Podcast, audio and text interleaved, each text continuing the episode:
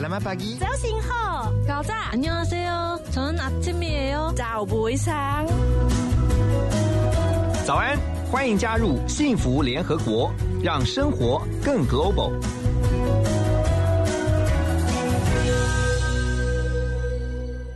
欢迎大家来到幸福联合国。呃，如果你是有小孩的爸爸妈妈，我想问大家一件事情啊。首先来问的是，你最近有没有跟你的小朋友吵架，或者是有冲突，或是呢， 突然他就回了你一句说：“啊，你都不懂我啦，有吗？如果有，我们今天要告诉大家，有一个好的方法可以让你更了解你的孩子，而且搞不好还可以让你自己更了解你自己。因为我常觉得，有的人一辈子可能。从小孩到变成大人，到变成老人了，他都还不是很了解、很清楚自己到底是什么样的一个人，自己到底有什么样的个性、性格。但今天没有关系，不管今天你是八岁、是十八岁、是八十岁，我们都可以告诉你，这个是有方法可以来一起学习的。那就是要透过一套系统 MBTI。但是什么是 MBTI 呢？我们就马上来欢迎今天在幸福联合国的两位专家，一位是性格分析与亲子沟通的专业讲师潘美仁老师，潘老师好，好，大家好，好，另外一位呢是荣获这个全国特殊教育行动优等奖的蔡翠华老师，蔡老师好。主持人好，各位听众大家好。两位老师其实都是有奖的肯定哈。那个刚刚忘了介绍，潘老师呢其实是得过士多奖的。谢谢。哇，你们其实认识很久了，嗯，然后也在特别是在特殊的教学上面，嗯，其实这个领域里面有很多的经验。那为什么会啊透过你们啊最近出的这本书叫 MBTI 启动孩子的优势潜能教养法？特别透过这个系统，我想应该很多的爸爸妈妈不太了解什么叫 MBTI，是不是？请呃潘老师先来告诉我们，这是什么样的一套系统啊？那所谓的 MBTI，嗯，它是一个类型的一个评估的一个指标。是这个 MB 就是因为一个 Major。Bridge，他们母女，他运用了荣格啊心理学家的荣格心理，哎，荣格心理学家的那个类型理论，嗯啊，他去研究，他从小学生刚开始，因为呢，他觉得说我如果能够了解一个人的一个性格的时候，嗯，哦，那那时候世界。哎，第二次世界大战嘛，我就可以适才适用啊，哦，可以为国家做出贡献啊。嗯，可是他是从小孩子开始去做研究，嗯，然后他就发展出一套能够很快速而且简单的一个评估的方法，嗯，就是可以找出一个人的性格类型。那这样的一套评估方法，它简单的，呃，它是用什么样的方式来做评估跟分类？呃，它有四个面向啦，会从我们人哈的注意力开始去看，就是我们人一开始睁开眼睛的时候，会发现，哎，环境里面有很多很多的刺激，包括就是说我看到太阳，哦，我看到呃花朵，或者是说，哎，我关注的是我现在的感受、内在的呃一些氛围等等之类的。那假如是前者，你很关注外在的一些东西的，或者是很关注人跟你讲话。哦，这些面向的，我们就称它为外向型，他的注意力放在外面。那可是有一些孩子哈，他会蛮关注自己内在的一些思维，包括他很想安静的坐在一旁哦，看自己的书，或者是呃关注自己的感受等等。我们会称他是内向型。那这跟我们一般坊间所说的内外向可能有一点点不一样。这是第一个面向啊。那第二个面向哈，会看到我们在学习新的事物的时。时候，我们用的是什么方法？嗯，那这个就是有实感型跟直觉型两个面向。那所谓实感型，就是我们会运用我们的五官哦，眼耳鼻舌身意呃，也就是我们读书的时候常常说的呃，眼到口到心到手到这样子的一个方法来去学习哦。那我们会依据老师他所提供的指示。亦步亦趋的，呃，跟着我我们所提供的指示来学习，这样子的，我们说它是实感型的，它必须要透过一些经验、实际的，呃呃作为，来帮助自己去认识新事物。那可是有一些孩子不一样，有一些孩子他觉得，哎，这个新事物来的时候，他会有一些呃不一样的发想，有些是很无厘头的哦，比如说呃。我们要画一个什么样的东西，他立刻想到，哎，这个跟外太空很像，或者是像哈利波特联想那种感觉。哎，对对对对，他学习新事物是用这样子的方式来学，包括数学学习，比如说一加一等于多少，他也许就会想到说，哎，这个也许我可以想到太空。外面有什么东西？嗯，好，就是让我们觉得说，哎，他怎么有这么多天马行空的想法？嗯，好，这样子的东西，我们说它是直觉型他会比较靠这样子概念方方式来学习。再有一个就是，呃，我们会发现有一些小孩子他在做决定的时候，呃，常常他。比较容易去受别人的影响，他会去听取爸爸妈妈或师长的意见，包括吃午餐的时候，比如说，呃，我们今天要去吃什么午餐，他就会觉得说，哎，那爸爸妈妈觉得怎么样啊？朋友觉得怎么样？或老师觉得怎么样？这个长大以后是会变成一个像耳根子比较软？对对，没错。人家说什么就很重视人家的意见，没错。但是有的孩子不一样，他就会很有主见，嘿，他自己觉得说哪一些方式比较好，比如说他会。比较希望说我要吃健康一点的食材，嗯，然后他就会采取这样子的行动。然后最后我们提到的第四个面向就是所谓的生活习惯的面向。嗯，有了孩子就是一丝不苟，他东西都非常的整洁清洁，做什么事情他都有计划。哦，就是我们典型的模范生啊。那可是有的孩子他不是，他是呃随遇而安，而且。呃，感觉就是乱七八糟啊，做事很没有计划。可是他非常的乐观啊，非常的让我们觉得说活在当下。是那透过这四个面向，我们 MBTI 就组成了呃有四个代码。那待会我们会仔细的再呃分别说明这四个代码代表。这套系统其实它是在国外行之有年，但是引进到台湾嗯哦，有两位老师。把它推广出来，其实是这几年的事情。最主要是我觉得，呃，孩子要教养孩子，要必须先从父母开始。为什么？因为我孩子在幼稚园的时候，运动会我带我去带他去跟他一起参与他的活动。嗯，他们在玩沙画的时候，我发现家长跟孩子一直抢，哎，我跟我跟我儿子在后面排队都玩不到，哎，嗯，我就有一个念头，我就想说，要先从父母开始。嗯，要教导父母，就改变孩子，你必须先改变他的父母。对，嗯，所以那时候我就立志 要来走亲子教育。嗯哼，啊，就要走亲子教育。然后呢，当然我也用过了很多的方法。我二二十二十几年前我就开始教九型啊，我就从各方面的。可是呢，我后来发现 MBTI，当我学了 MBTI，我发现。你可以知其所又知其所以然，而且他有很明确的一个策略。你可以想，甚至你可以了解到小孩子他是怎么思考的，他怎么看事情的。甚至你要教父母都很注重孩子的学习读书嘛。嗯，那你也知道说，哦，原来我要用什么样的方法来教导我的孩子？我问一下，这一套系统目前呃，在哪些国家它是普遍在用来就是了解孩子的性格？你们的了解？嗯。我们这套系统，欧美吗？还是说在哪里？全世界大概每一年都有三百多万人在使用这套。哇哦！可是，嗯，说真的，用在亲子方面的啊，是只有美国。OK，他还有香港。嗯哼，他们比较重视。那因为他一直都用在企业界，非常重视。企业界已经用了百年了，到现在。本来是用在大人的身上，对大人更了解自己。但是，对，但是后来可以套用在企业界哦，企业界为什么？因为企业界它运用人才是不是？嗯，不是，它不只是人才，而且不同部门主管之间的沟通。嗯，哦，所以它是让你更清楚，而且最后的目的其实是在于有效跟跨部门的这些同事来做沟通。对，而且我。我怎么样争？我要用我这个部门需要用什么人才？我举例来讲，我有到过一个科技公司，很有名的一个科技公司，他们发展碰到了瓶颈啊。结果我去的时候，我才发现，我们不同部门是要用不同的性格类型的人。发现他们的创意部竟然是所谓的实感型的人多。嗯哼，实感型的人。实感型哪个实？实实际的实际的实实际的实际的感觉实感。对他比较用五官去感觉，是他是有创意，可是他是改良式的创意。哦。可是直觉型的人的创意不一样，直觉型是从零到有，对，天马行空的，对，所以难怪他会遇到瓶颈啊。哦，所以要了解自己的性格，才能够激发出自己在潜能这方面。嗯，你怎么去看？大人是如果以公司来讲，怎么去发展？所以，这套用在孩子身上更是如此。这个到底如何透过这套系统来激发孩子的优势性格？我们先听这首歌曲，马上回来。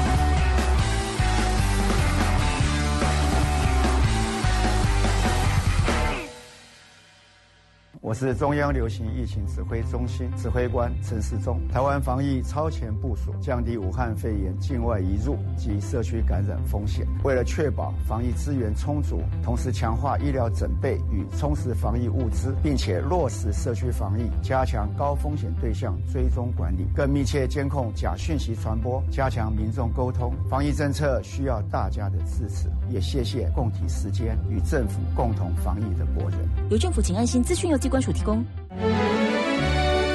transformation 转变你的眼光，transformation 转变你的态度，transformation 转变你的电台，FM 一零二点五 TR Radio 幸福广播电台，让你听见幸福，重新转变。欢迎继续回到幸福联合国的现场。今天两位老师要透过 MBTI 这套分析的系统，来让更多的爸爸妈妈能够了解孩子的性格，而且呢，发展出孩子的优势性格。两位老师分别是潘美仁老师还有蔡翠华老师。那刚才有说呢，在我们的现场要先做个游戏，对不对？对。潘老师要跟我做什么游戏？好，来，我们麻烦主持人。其他听众可以在家里面自己做吗？哦，当然。哦，真的吗？好，那现在请大家拿出一张白纸，白纸，因为老师在现场拿出一张白纸跟一张一支笔。好，那我们怎么玩？我们请主持人在这个纸上，嗯，呃。签名，签签名哦。啊对因为我的名字只有两个字嘛，哦我都签啊，何荣好。好，好，写完了那再麻烦你换另外一只手签名换另外一只手。嗯好，我是右撇子，所以我现在换左手。啊。嗯，果然看起来是不太顺的。好，如果你现在正在听的话，你也可以在家里面拿起一张 A 四的白纸，然后呢，用潘老师现在玩的这个游戏，嗯然后签下自己的名字，先用自己的惯用手，再用自己的另外一只手好，结果呢？你的有什么感觉？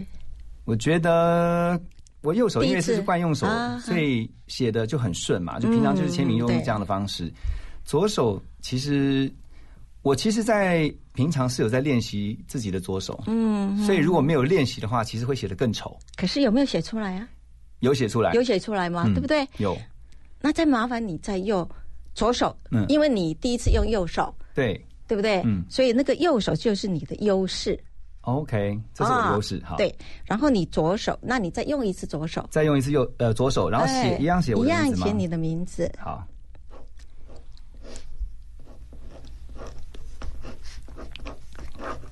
好，再写了一次，再写一次哈、啊我的名字。那你看啊、我们第一次用的时候，你写的很顺，对不对？很自然，不用思考，直接就拿出来签。嗯，这个就是你的优势，以性格来讲，就是你的优势性格。对，然后呢，你另外一只手，如果你是用右手，最奇怪，你就右右撇子嘛。对，可是你用右手，左手也是有牵出来啊，只是比较不顺啊。嗯，这个就是你的潜力性格，哦，你少用，嗯，你有，但是我有这个潜力，对你有这个潜力，可嗯是你少用，不习惯。嗯，那当我们再一次请你用左手，你不习惯的一只手牵的时候，你的感觉又怎么样？我觉得就比较顺，比较顺嘛。嗯，对，所以这个性格类型 MBTI 这套很棒的，它并不是说把你归你就是，比如说你是内向就是内向，外向就是外向，不是哦也就是说你同时都有。嗯哼，那为什么他说是与生俱来的？因为你在用拿出来，我说第一次签的时候你没有考虑就拿出右手，嗯这个就是你的天生的优势性格。嗯另外一个你有，嗯你少用，嗯。不习惯，所以这个就是你的潜力。可是那我要怎么知道我自己现在呃，我我我我我的优势性格了？对啊，哦，所以我们在这个书上哈，嗯它这个 MBTI 这一套，它有一个叫做类型的评估值的指标，它可以让你从那些呃，我们平常可以观察得出来，是通过一些问题的，哎，我们可以有问题。题的回答。事实上，事实上，我们父母从小在教养孩子的时候，我们大概都知道。可是有的关于孩子怎么看事情、怎么思考，这个头脑里面的，我们父母看不到，嗯，对不对？可是呢，MBTI 它这一套很明确的就可以让你看见。真的哦，对。而且这个蔡老师刚才还说要来分析我一下，老师来分析一下我是什么性格好，那呃，假设我们还没有看书里面的范例，或者是我们还没有知道性格类型指标的题目是什么的话，其实我们可以用一些早期的经验，我们来回忆一下。嗯因为我们学心理学的人最喜欢说早年经验如何如何。那我先示范一下。嗯好呃，我过去小时候，我生长在一个大家庭里面。嗯哦，那家里常常人来人往，然后我妈妈就会叫我说啊，你要说呃婶婆好、叔公好等等之类的。嗯那待会要请主持人来回忆一下哈就是当爸爸妈妈叫你去称呼呃大人或者是陌生人的时候，你什么感觉？那我呃印象非常深刻，不用不哦，用不用，好哎，我先想一想。对好，对对，我印象非常深刻的是，每当有陌生人到我的家里来聊天的时候，呃，爸爸妈妈叫我称呼长辈，我都会觉得很别扭，嗯，嗯。就会觉得扭扭捏捏的啊，然后就是叫不出来。但是看到我弟弟，他都非常开心，然后都会跟长辈聊天哦，然后谈天说地，很开心。嗯然后我当时就觉得很羡慕。后来学了这套理论之后，我知道哦，我是内向型的人，嗯嘿，我比较不会跟陌生人打招呼，但是并不是没有礼貌。对。哦，我知道他们是谁，我也很想要去跟他们有礼貌的招呼，可是因为呃我不习惯这么做。嗯。后来上学了之后啊，我发现哦，我自己不大喜欢写笔记，哎、嗯我不会写笔记，嗯。啊，但是我很喜欢写作。啊，在复习功课的时候啊，我有一些同学他们很会写笔记，但是考试的时候却考得不大好。但是我自己考试的时候可以考得还不错。然后当时我就觉得非常疑惑，为什么有一个很喜欢写笔记的人，然后笔记都密密麻麻、很多重点的人，他反而有时候会考得不大好。嗯啊，但是相反的，我自己没有做笔记，你考得不大好。嘿，对，成绩有时候考得不错，而且特别是在大考的时候，往往能冲出一个蛮亮丽的成绩。那当时很疑惑，但是呢，学了这一套理论之后，我知道原来我是直觉型的人。好，我的学习方式我都是比较概念式的。你刚提到两种类型，一个是内向型，一个是直觉型。对对对。OK，所以其实不是呃归类，就是透过这个系统告诉你说你是属于哪一种类型，你就是那样一个类型。其实你是可以有不同类型综合的，因为它是根据我们整个人，他从注意到学习到你的生活习惯去做。各种不一样的那个分类指标，之后我是十六种都有，有可能也也有这样子的吗？也有啊，一定有啊。我们刚刚就像你写字一样，你左手写出来，右手也可以写。对对对。OK，好，那所以我要回想说，我然后来你过去小时候你的方式，你面对陌生人的时候。呃，你的感觉是觉得有一点害怕、怕生呢，还是你是非常开心的？我也是有点怕生，可是后来就变熟悉，就是呃，应该是说，我也是一开始从不习惯，到后来发现其实打招呼，然后或者是向长辈问好，这变成一种习惯。对，然后变成以后我的长辈，我爸妈虽然跟我讲，呃，没有提醒我，但是我看到的时候，我说还是说，哎，阿姨好。呃，伯伯好，嗯。嗯，而且而且也因为在打完招呼之后，常常会有一个很正向的回馈啊，这个很乖啊啊，你好有礼貌，所以那也是在鼓励之后，你就会有越来越有这个习惯。是，这是比较倾向是内向型，所以对 我是内向的，真的，对，我是内向，所以所以呃。和主持人，呃，过去是内向，然后透过爸爸妈妈或者是长辈的引导，你也可以做得很好，跟外向型的孩子一样，可以很自然的跟长辈聊天。那也就是我们引导孩子的一个非常棒的方式。那在第三个面向，我要讲的是，我们另外有一个做决定的时候，会有一个关键因素。那我发现我自己在很小的时候就会很有主见。好，在我过去。高中联考之后，我只有填两个志愿，然后当时我的师长就是做，那你就是确定了你要做什么了。对，嗯，我师长跟朋友还有特别是爸爸妈妈都希望我多填几个志愿，因为担心会落榜。但是呃，我当时就非常斩钉截铁说，即便考上别的学校，我也不会去念。所以。我后来发现，我真的是思考型的人。我我非常的理智，而且有逻辑思考的那样子的倾向。那请问老师，呃，我是都赶快都填，因为我怕落榜。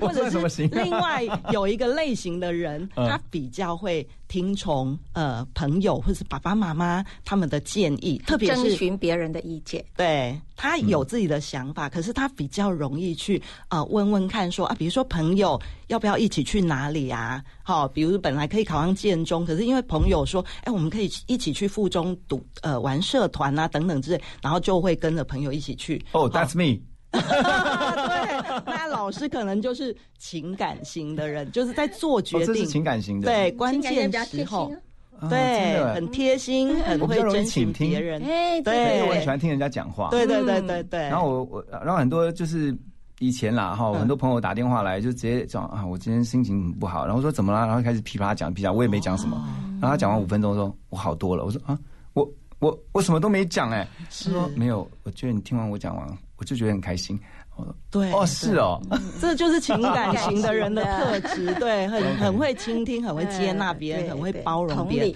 对，同理别人。那相反的，像我这样类型，就有时候会让人家觉得说很自我中心，然后你可能比较理性，对不对？对，很理性思考。好，那同样这一套系统，等一下我们就要请教两位老师，如何透过系统的分析，然后呢，把孩子稍微。呃，分析完之后，知道他们的性格是属于偏向哪一类型的，然后呢，用他们适合的对待的方式，因为这样子的话，才能够激发我们今天讲的一个重点——优势性格。我们先听这首《爱的力量》，马上回来。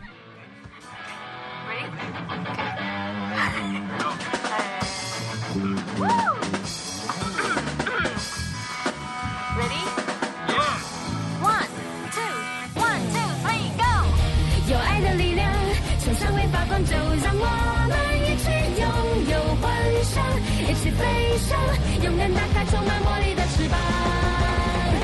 从你的力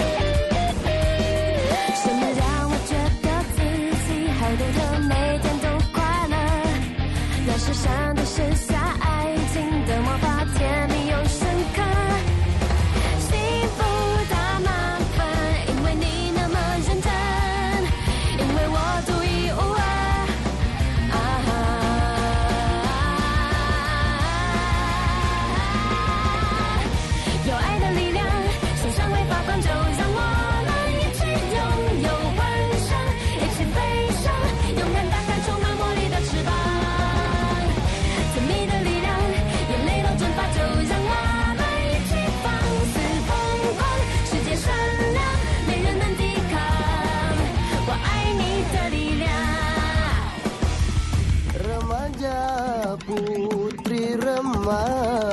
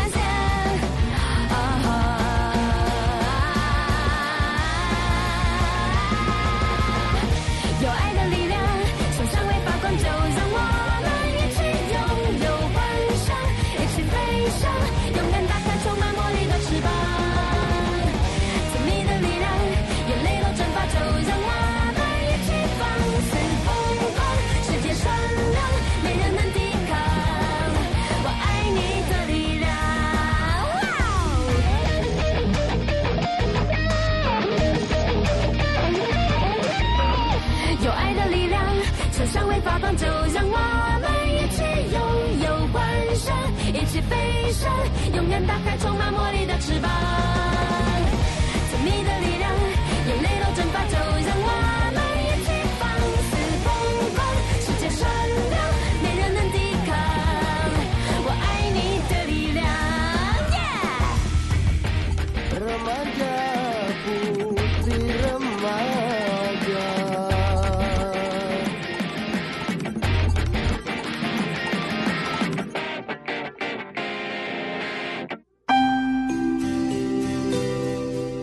我是幸福电台台长罗娟，能祝福别人的人最幸福。你现在收听的是 FM 一零二点五幸福广播电台，听见就能改变。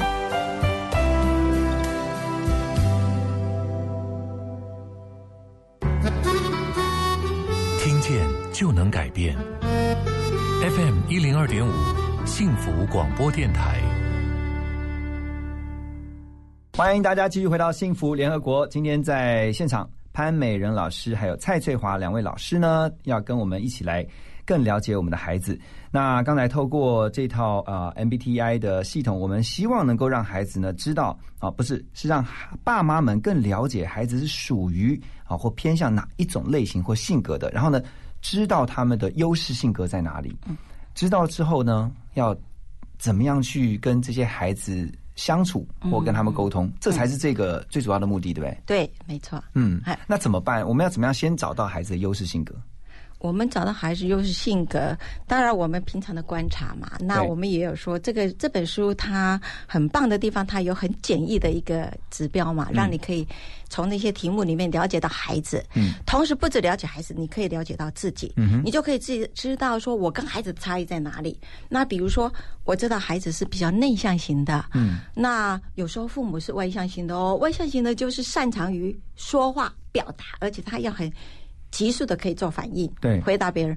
可是孩子是内向型的啊，嗯比如说他，你会问孩子，孩子每次都都没有办法马上回答。嗯有时候父母就会外向型孩子就嗯妈妈父母就会急，又会觉得说我为什么问你你都不讲话，你都不吭声，一直要逼着孩子问，对不对？是可是很有趣的哦，内向型的孩子他要先思考，思考以后他才会回答他还。在想要怎么他还回在想回你，对不对？如果你一直逼着他，他会怎么跟你说呢？我不知道啦。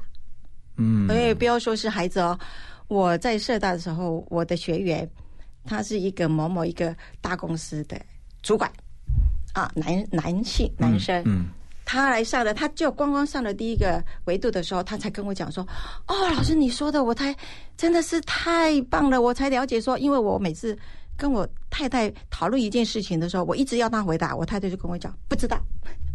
他说他每次都很生气，觉得他太太不关心他。哦，有的家庭是太太问先生的时候，太先生都说不知道，因为先生还在思考，对太太都已经到了高雄了，现在还在桃园，你知道吗？对那个像高铁一样，对啊，所以你一定要要因为他还在消化，对还在消化，对啊，所以当然你了解以后，你就不要逼着他回答嘛，不管大人小孩，这个没有分大人跟小孩。所以你要先知道他的性格就是属于思考型的，内向的呃内向的，然后你要你要给他一点时间，对，你就跟他讲说啊，那没关系，哎，你想好了再跟爸爸妈妈回答，嗯对不对？好，那比如说呢，那我们说好，那他怎么样去学习？也是有不同的哦。嗯比如说你看到一件事情，对不对？哦，那孩子的我们刚刚有讲过了，他学习的时候，他可以读得很仔细哦，书上都画的密密麻麻的笔记密密麻麻笔记啊，很会做笔记，对不对？可是问，为什么大考就挂了？对不对？哎，这个很奇妙啊，很奇妙哈。是他笔记那么多久，他都没有记进去啊？有，有吗？他就记得一些很细的地方，可是他那个概念性的东西，嗯他没有办法，他比较缺乏这个概念性的一个重整的一个能力。嗯哼，所以你父母，我们说要易子而教，对不对？对如果你了解，你就不用易子而教了，你就知道说，哦，原来我孩子是比较倾向，我们把它称之为倾向实感的，注重细节的。嗯嗯所以呢，我在教导他的话，我一定要很仔细的一步一步教导他，同时帮他做一个重整概念的重整。嗯尤其是我们在大考、联考，为什么我们说有黑马？嗯事实上不是黑马啦。嗯对不对？因为我们在联考或大考的时候，它都是连贯的嘛，一到三年级相关的章节都要连贯一个概念性的嗯连贯跟重整嘛。嗯可是实感型的对这方面就比较没有办法，所以你就要教导他这方面。可是另外直觉型的不是哦，另外直觉型的你叫他考细节啊，小考他就挂啦，因为他 他没有办法是属于架构型的架构型的。哦。对对，他会先有架构，有的人是负责那个骨架，有的人是负责填那个肉。嗯，没错，就就你如果搞错的话，你对待方式错的就不一样那就会造成冲突。对，就在你在教导的时候就冲突了。就像我们做直觉型的人，他就不注重细节嘛。嗯，比如说呢，他在问你数学题目三个步骤，因为我发现家长最头痛的就是孩子的数学。对，这个是痛点呢。我想很多呃小朋友在补习也好，上课也好，然后他听不懂数学，然后回到家，尤其要家长也要陪着算数学，对。然后教两次还听不懂的时候，对。你真的很容易失去耐心，尤其是爸爸。对，没错。我自己先坦诚了，我啦，不是所有的爸爸，是有的时候我真的没什么耐心。哦，几乎所有家长都是这样。可是如果你了解说我的孩子是他是倾向直觉型的，他是跳跃式的思考，对，那他问你数学这题不会的时候，你就知道他说哦，我第三个不懂。那你就告诉他第三个步骤就好了。你看从头像那个实感型的，他从头仔细跟他讲，他根本没耐心啊，他那边玩笔呀、所以我们是要问他说：“那你哪里不懂？对，？”OK，你就直接告诉他，教导他这个地方，否则你从前面教他，他就没耐心听啊，他那玩他的笔呀、做他的事，嗯，我刚才本来想说，那我们就跳到第十题，第三题不要不要了，不可能啦，对啊。所以我，们在教学里面有一种叫做错误类型分析。嗯。哎，我们必须要看孩子到底是哪里有问题，然后去教那一边就好。那好。边就好。嘿，可是我们现在很多家长，他们就觉得说，哦，我要教给你从头到尾，从盘古开天开始一直讲，讲到后来孩子没耐心，然后我们又觉得孩子都不专心，对。嗯。呃，然后造成亲子之间的冲突。我其实很佩服老师，因为我觉得尤其现在老师越来越有一个概念，就是他的一般学生，不管是二十个、三十个还四十个，尤其四十个以上的，我更佩服。为什么？因为每一个孩子都不一样。嗯对，每一个孩子要用的教学方法都不一样，就像刚刚两位老师提到的嗯，对如果他是属于在分析之后是属于某一个类型的，你必须要用适合那个类型的方法，不管是教学或者是沟通。对。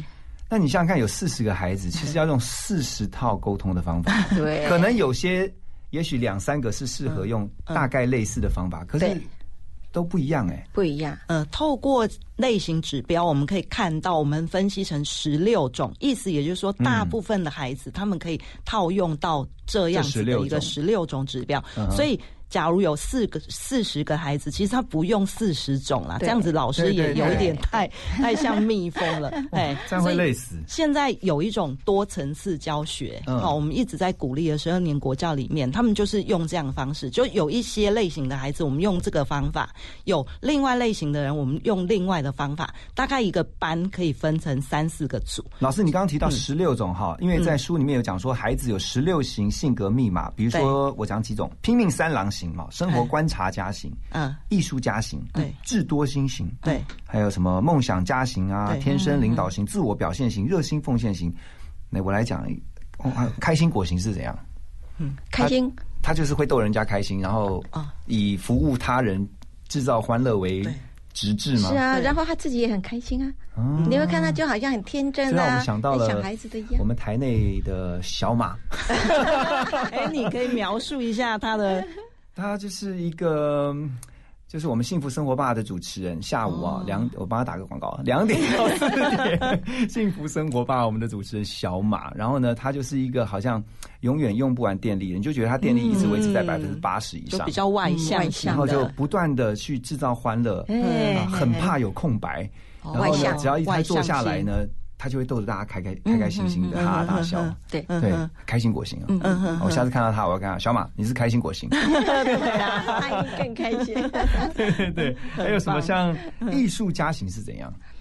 艺术家型哈，艺术家型就是说，他天生对于艺术方面啦、艺音乐啦、哦或者工艺方面，他这一方面他比较有兴趣。嗯，同时呢，他自己会去做，自己会去做那些方面的一些事情。嗯，啊，那我们比举例来讲好了。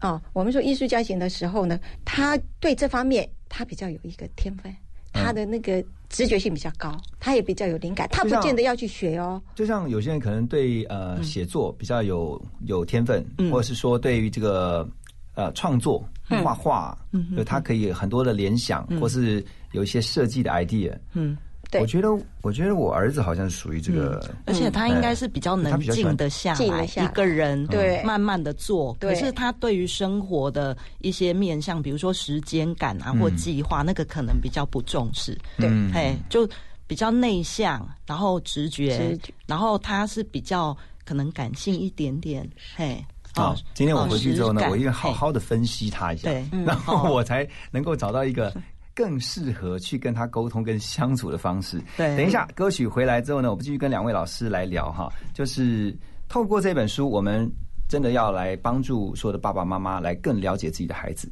而且其实最后受益的可能也是自己，因为你会更了解自己，因为你可以这套应该也可以用在另一半身上嘛。对太好了，先听歌曲，马上回来。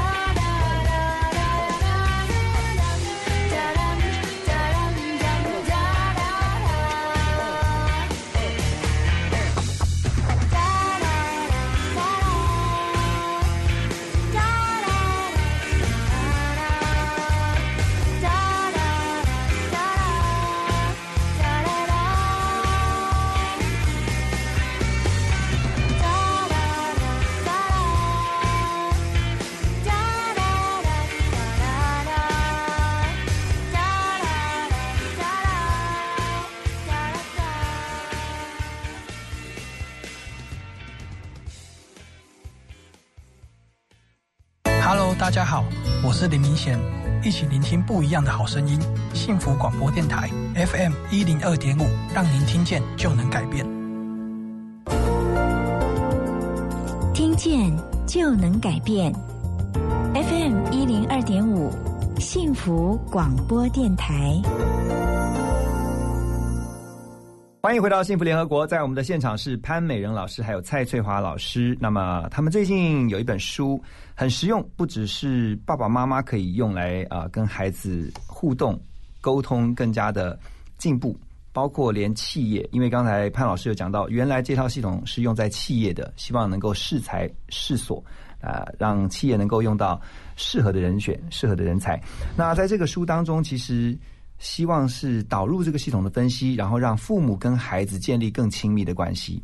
因为确实有很多时候是因为不了解，因为误解，对对哦，然后造成很多的误会，甚至是冲突。冲突就我们不希望看到亲子之间有太多的冲突，因为毕竟家庭是社会的核心啊、哦，很多的问题都是根源来自于家庭。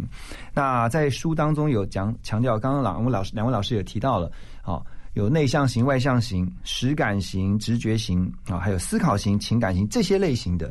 那比如说呃，内向、外向型的，你就要用不同的方式。啊，像用说话来跟他沟通，还是用文字来跟他沟通？我觉得这个是很好的提醒哎，来潘老师。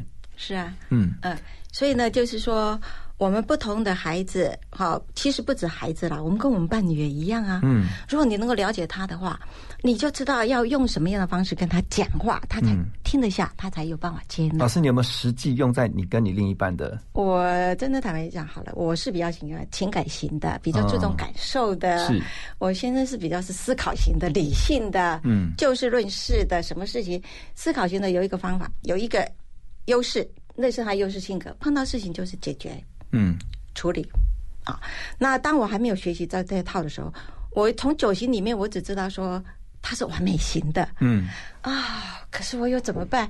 我只知道他有完美型的，我就只能够忍啊。嗯可是忍到一般一段时间以后，是不是就会爆？对啊，会爆炸，对不对？久了一定会爆的然后我老公就会说：“你为什么会这样？”导致这一阵子就要好。后来我我们想，哦，我原来知道他是思考型的，思考型的，他只是讲一件事情的时候，比如说今天晚上回家好了，他看到客厅的桌子很乱，好了，嗯，他就说啊，客厅怎么那么乱？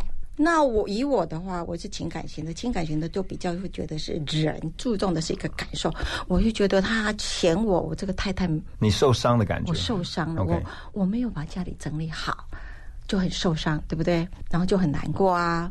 可是他又觉得说你有什么难过？我又不是在讲你，我只是在讲你在他在陈述一件事实事情而已，跟你这个人无关。那怎么办？你们这样沟通不是就出现状况？对，所以我就会觉得很受伤。事实上，我受伤，我生气，跟他冲突的时候，嗯他也受伤啊。嗯他觉得说我真的是没有讲你啊，我只是讲这件事情啊。比如说我在外面受了委屈，我回来讲给他听，哦，我甚至哭了。思考型的都，他就觉得说，那你干嘛哭？有什么好哭？浪费你的眼泪。然后他就立刻想解决方法，告诉你说：“我跟你讲，第一点，你就是这样去跟他沟通；第二点呢，我告诉你，他如果不怎么样的话，你就这样；他如果怎样的话，你就这样。对他已经帮你想好策略了，对不对？对啊。哦可是一可是我觉得，点都没有解决到你的感受问题。对啊，我要的只要你安慰我啊。哎所以这套真的用在呃夫妻相处也很适用。是啊，是啊。哎那我请教一下蔡老师，你有没有实际用这套来应用在你自己的生活当中？嗯，有，嗯嘿，比如说因为我的孩子哦，他是比较属于直觉型的，嗯就是做笔记啊，或者是说叫他好好的去注重细节、这个部分，他没有办法做到。那经常他都没有办法呃及时的缴交好作业，嗯哎，因为老师要检查笔记，他这好像永远是空白很，多孩子也有相同的问题。对对对嗯总是那来不及教。对，这是另外一个面向。那我要讲的是，可是他有非常多无厘头的想象，嗯呃，包括我们今天问他说，呃，你觉得天气好不好？然后他会回答说，哎很像有有那个外星人在天空啊，等等之类的。OK 然后他有时候就会说，他假如心情不好的时候，他就会讲到呼噜呼噜。所以他是会有有时候会有点答非所问吗？对，OK，对，然后他这经常个好适合当什么职业，你知道吗？什么职业？发言人。对，记者问说：“请问一下，这个事件你怎你们这个企业怎么看？”呃，呃大家不觉得今天天气还不错吗？对对，谢谢你，一直绕，已经找到他未来的工作，但我就比较不会那么担心。对，是是继续。对，那我的孩子在这个面向上哈，就是让我们很担心说，哦，他是不是上课都没有在听老师讲课，或者是说他常常啊都会呃。用这样子天马行空、无厘头的方式去面对，是不是很吊儿郎当等等之类的？嗯，啊，后来学习了这一套理论之后，我终于知道，原来这是他最优势的地方，他非常的有创意，呃，而且呢，假设可以找到他的伯乐的话，他非发展的非常好，因为他在呃小学三年级的时候就曾经因为呃老师提供给他们一个圆的联想这样子的画图题目，然后他获得了全校第一名。哇！因为他没有特别的呃指标，没有一个题目，所以他就能够发挥他的所长。嗯，那相反的，只要给他很多的限制，他反倒没有办法在那个限制当中去发挥自己的优势。所以我知道这一件事情了之后，呃，就提供给他很多不一样的呃，比如说面向，或者是提供给他一些管道，让他自行去搜寻。那所以我们目前呢，呃。就是跟他相处，至少在那个指导他功课的时候就比较顺利，你就不会是卡在过去，一直觉得说他怎么会那么天马行空的那一个那个状态下。没错，没错，而且也不会要求他说你一定要像别人一样要做笔记，或者是说要亦步亦趋，一个步骤一个口令这样去做，就提供给他一些发挥创意的空间。所以两位老师是不是可以给爸爸妈妈一些建议哈？就是说。呃，他也许对系统还不是很熟悉，好，就是不知道该怎么样去分析。可是他可以先用一些 tips，一些小的方式，让他先去了解，更了解他的孩子。有没有一些建议可以给爸爸妈妈呢？我觉得可以给爸爸妈妈第一个建议，就是说，呃，先停下来观察我们的孩子，嗯，看看他在各个面向到底是有什么样的优势，或者是我们平时说的他有什么样的盲点。好，先停下来，暂时不要去指导孩子他做什么事情，嗯哼，然后接下来，呃，我们先放下我们自己平时指导孩子的方法。好，就是不要用我们自己习惯的方式来跟孩子做互动。嗯，我们先暂时停下来，然后想一想。透过我们刚才那些呃性格类型的方式去思考一下，说，哎，我的孩子究竟是哪样子的类型的孩子？嗯嗯，那比如说他是外向型，或者是他是内向型，或者是他是思考型、情感型、呃直觉型，或者是实感型，这些类型我们呃观察完了之后抓出来，嗯然后再看看他可以用什么方式去执行。然后再引导，好，我们通常都是说引导，而不是教导，因为我们的孩子他可以透过自己的方式去学习，他们都有自己的天赋，是，然后在这个。面向当中，我们让他们的优势发挥出来。当然，有很多孩子，我们会觉得说，哎，也许他怎么样做更好，就看到他的潜力的部分。比如说，孩子他是情感型的，那我们不希望，呃，像主持人刚刚说，哦，那为了别人的事情，然后心情就不好。那也许我们可以提供给他，就是另外一个思考模式，让他的思考型的性格慢慢的去长出来。嗯，那长大之后，他就会跟我们主持人一样，就是内外兼具，然后可以。成为性格类型当中的呃两个面相都可以，那就是像蝴蝶的两翼一样，就要相辅相成。所以呃，我们有一个心法啦，其实提供给呃各位爸爸妈妈在做。第一个就是停，第二个是想一想，嗯，第三个才做。停想做是我们在呃接受 MBTI 训练之前，想要给爸爸妈妈的一些心法。是潘老师，那我可能要补充一点，就是说。我们了解孩子以后，自己很清楚孩子跟我哪里不同，对不对？同时，我们要去教导孩子去欣赏，我们要去欣赏孩子跟我们的不同。比如说，经常在生活上跟父母经常发生冲突的，就是一个生活的行呃习性，嗯，一个叫果断，一个叫随性，嗯，果断型他做事非常有节奏，很明快啊，很明快，对，有目标，有节奏感，对，嗯。可是呢，随性型的不是啊，天下下天塌下来好像都没他的事，然后做事拖拖拉拉，对不对？然后呢，很乐天派，很乐天派啊。然后东西乱七八糟整理，可是他也不准父母让他动哦。嗯，所以这个经常在生活上会发生冲突，尤其是，哎呀，每天都迟到。嗯。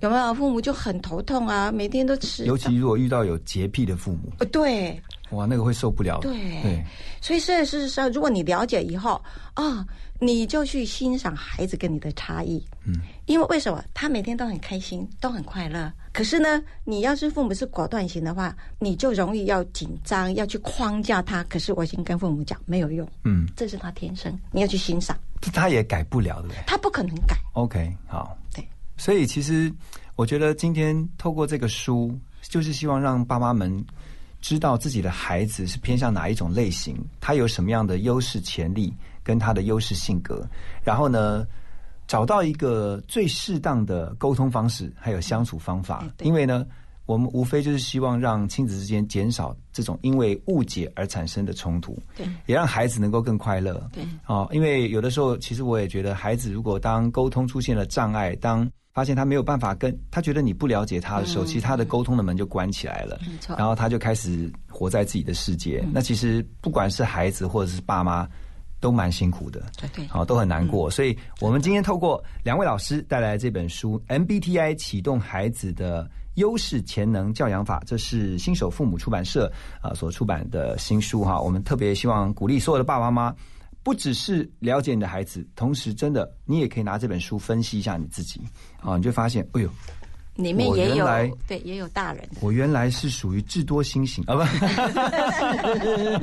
哦，也有可能，对不对？对好，非常谢谢两位老师，谢谢潘老师，谢谢蔡老师，也谢谢所有收听幸福联合国的听众，祝福大家平安喜乐。